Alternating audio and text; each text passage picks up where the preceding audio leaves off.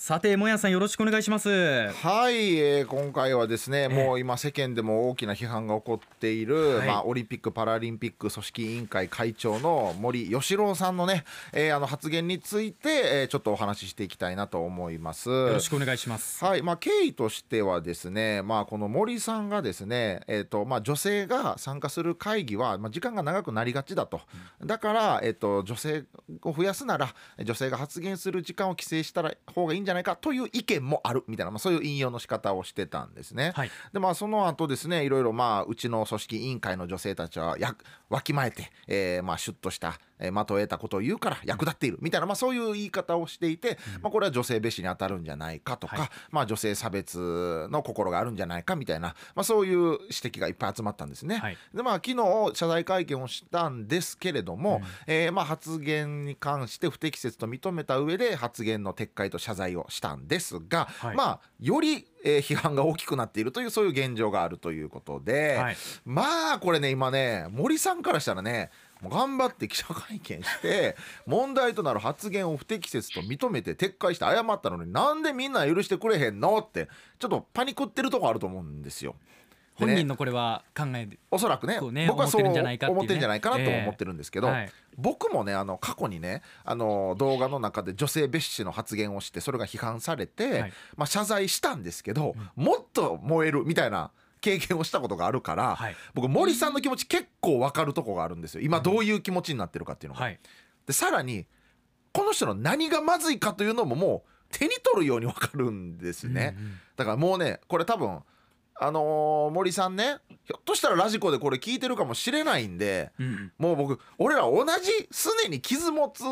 仲間同士やと「ヘイマイメン」と「ブラザー」と。お「吉郎」と呼ばせてくれと。いうことでぜひ僕の話を聞いてほしいの吉郎に。なるほど。今日はそういうスタンスで吉郎に向けてマイメンに向けて言いたいの。おなるほど。はい、まずねあの問題となる発言が不適切であると。これはちゃんと認めてたけど、はい。でもどこがどう不適切と考えているのかという記者からの質問にこれちゃんと答えられてなかったんですよね。はまあえっ、と女性を区別することですよ。みたいなこと言ってたんですけど、うん。まあ、ちょっと答えれてないのねこれ。あはい。まああの問題点を理解してないと思うんですね多分。はいえーでも問題点を理解せずに反省なんてできないですよね。そうですね。反省できてないってことはまた似たようなことを繰り返す可能性があるんですよ。うん。でこの質問、えー食い下がって何度も聞く記者に対してですね面白おかしく書きたいだけだろうっていうもう逆切れ教科書の1ページに載るような綺麗な逆切れをされていたんですけれども、はい。もうその面白おかしく書きたいとかそういうことじゃないのよと、うん。あなたが問題点の理解と反省と再発を防止できるか確認したかったから何度も聞いてたんだよと、うん。それが抜け落ちてもうてるからもう中身のない形式だけの謝罪になっちゃってたんですよ。はい。もうこれあんこの入ってないもなかとお茶の入ってない湯飲み出せれて、ん。お茶会ですって言われてもえこれ中身伴ってへんなって納得できないじゃないですか、そうねはい。まあ、そんな感じなんですよ。うん。じゃあ何がね問題だったか吉郎に説明するから聞いててな。えーっとねお願いしますよあの女性が多いと会議が長くなるというこの科学的な根拠のない個人の体験に基づいた感想を過度に一般化してしまったっていうことがまず問題なんですよ。うんこういった過度の一般化っていうのはステレオタイプや偏見を助長してしまって差別を生んでしまうこういう危険性があるんですよ。はいだからね吉郎が引用した女性の発言時間を規制するというような発言もまさにそういった流れから出てきた差別発言やと僕は思うんですよ。うんまあ、例えばね僕の言うわーっていう動画はいを見た海外の人があ日本人ってふんどしを着てわめき散らかす人たちなんやって言うてたらいや日本人みんなじゃないからってなるし、はい日本人はふんどし姿でへんてこりんでうるさいからもう会議に参加させんとこって言ってたらそれは差別やん。うんまあ、そういう感じの流れのことをしてしまっていたんだよという、うんえーことをまずお伝えしたいんですね。はいで女性蔑視の意図はなかった誤解を招いたって言ってたけどこれね女性蔑視をする意図がなくてもその言葉に下げ蔑む効果があるかどうかということが非常に大切なんですよね。で少なくともやっぱりこれ女性を蔑視する効果僕はあったと思うんですよ。はいでなぜそんな蔑視する効果を持つ言葉が自分から出てきちゃったのか。はい。それは女性への差別心やこう女性を下に見る感覚が吉郎の中に内面化されているからじゃないの？その感覚はですねこのわきまえるとか、はい、役に立つといった他の言葉にももう出ちゃってんのよね。そうですね、うん、役に立つっていう言い方もそうですよね。よね。うん、こういったねまあ無自覚の偏見や差別心から、意図せず相手を傷つけてしまうこと。これをマイクロアグレッションっていうそうなんですよ。無自覚に相手を傷つけてしまうこと。そうそうそうそう。意図せず、無自覚の偏見や差別心から意図せず相手を傷つけることですね、はい、でこれはねもう吉郎だけじゃなくて俺も知らず知らずにやっちゃってよく指摘受けるしもう他の人たちもそうやと思うから、うん、もう共に気をつけていこうぜと、はい、もうみんなこれに関しては多分ブラザーやと思うんですよ、ええ、この件に関しては。うん、でこういったことを踏まえた上で吉郎今あなたにできることは自分の中にある女性への差別心や、えー、この下に見る気持ちこれを自覚して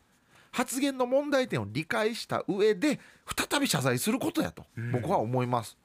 自分でねなんかね老害だから粗大ごみはもう吐き捨ててくれみたいな言ってたけどそんな悲しいこと言うなよ。俺年齢は関係ないと、うん、いくつになっても人は変われるんだというところを見せてほしい。うんその姿はもうアスリートが金メダルを取った時ぐらいいろんな人に夢と希望を与えると思いますよ。僕自身も年齢重ねてどんどんこう考え方が凝り固まっていくこと絶対あると思うから、はい、その上でやっぱ僕は辞任した方がええと思う。そうすることでね、うんうん、やっぱり五輪にジェンダー平等の理念が宿っているということを示せるんちゃうやろかと、うん、とちゃうやろかと。僕は考えます。はい、で、まあ、吉郎に対しては言いたいことはこれぐらいなんですけれども、はい。これを受けて世の中の皆さんはどう声を上げていきますかと。どんなアクションを起こしていきますかと。特にやっぱ男性、はい、これ僕はね男性が声を上げていかないといけない案件だと考えているんですね。はい、というのもまあ社会的に弱い立場男性優位の、えー、社会で社会的に弱い立場である女性にさらにこれなんであかんのかって説明する負担や声を上げる負担をもう一個えー、負わせたらやっぱあかんと思うんですね。男性優位の社会においてこの生じている格差は特権的な立場にいる男性側が積極的に是正していかなあかんもんやと、まあ、僕は思います。でこれに黙っていたら結局特権的な立場に無自覚にあぐらかいてる森さんと一緒なわけですよ。どうなん今の日本と。日本の男性今森だらけなんかと。このジェンダーギャップギャップジャングルはどないなってんねんと。まあ僕は思うんですね。なので、えーとまあ、森さ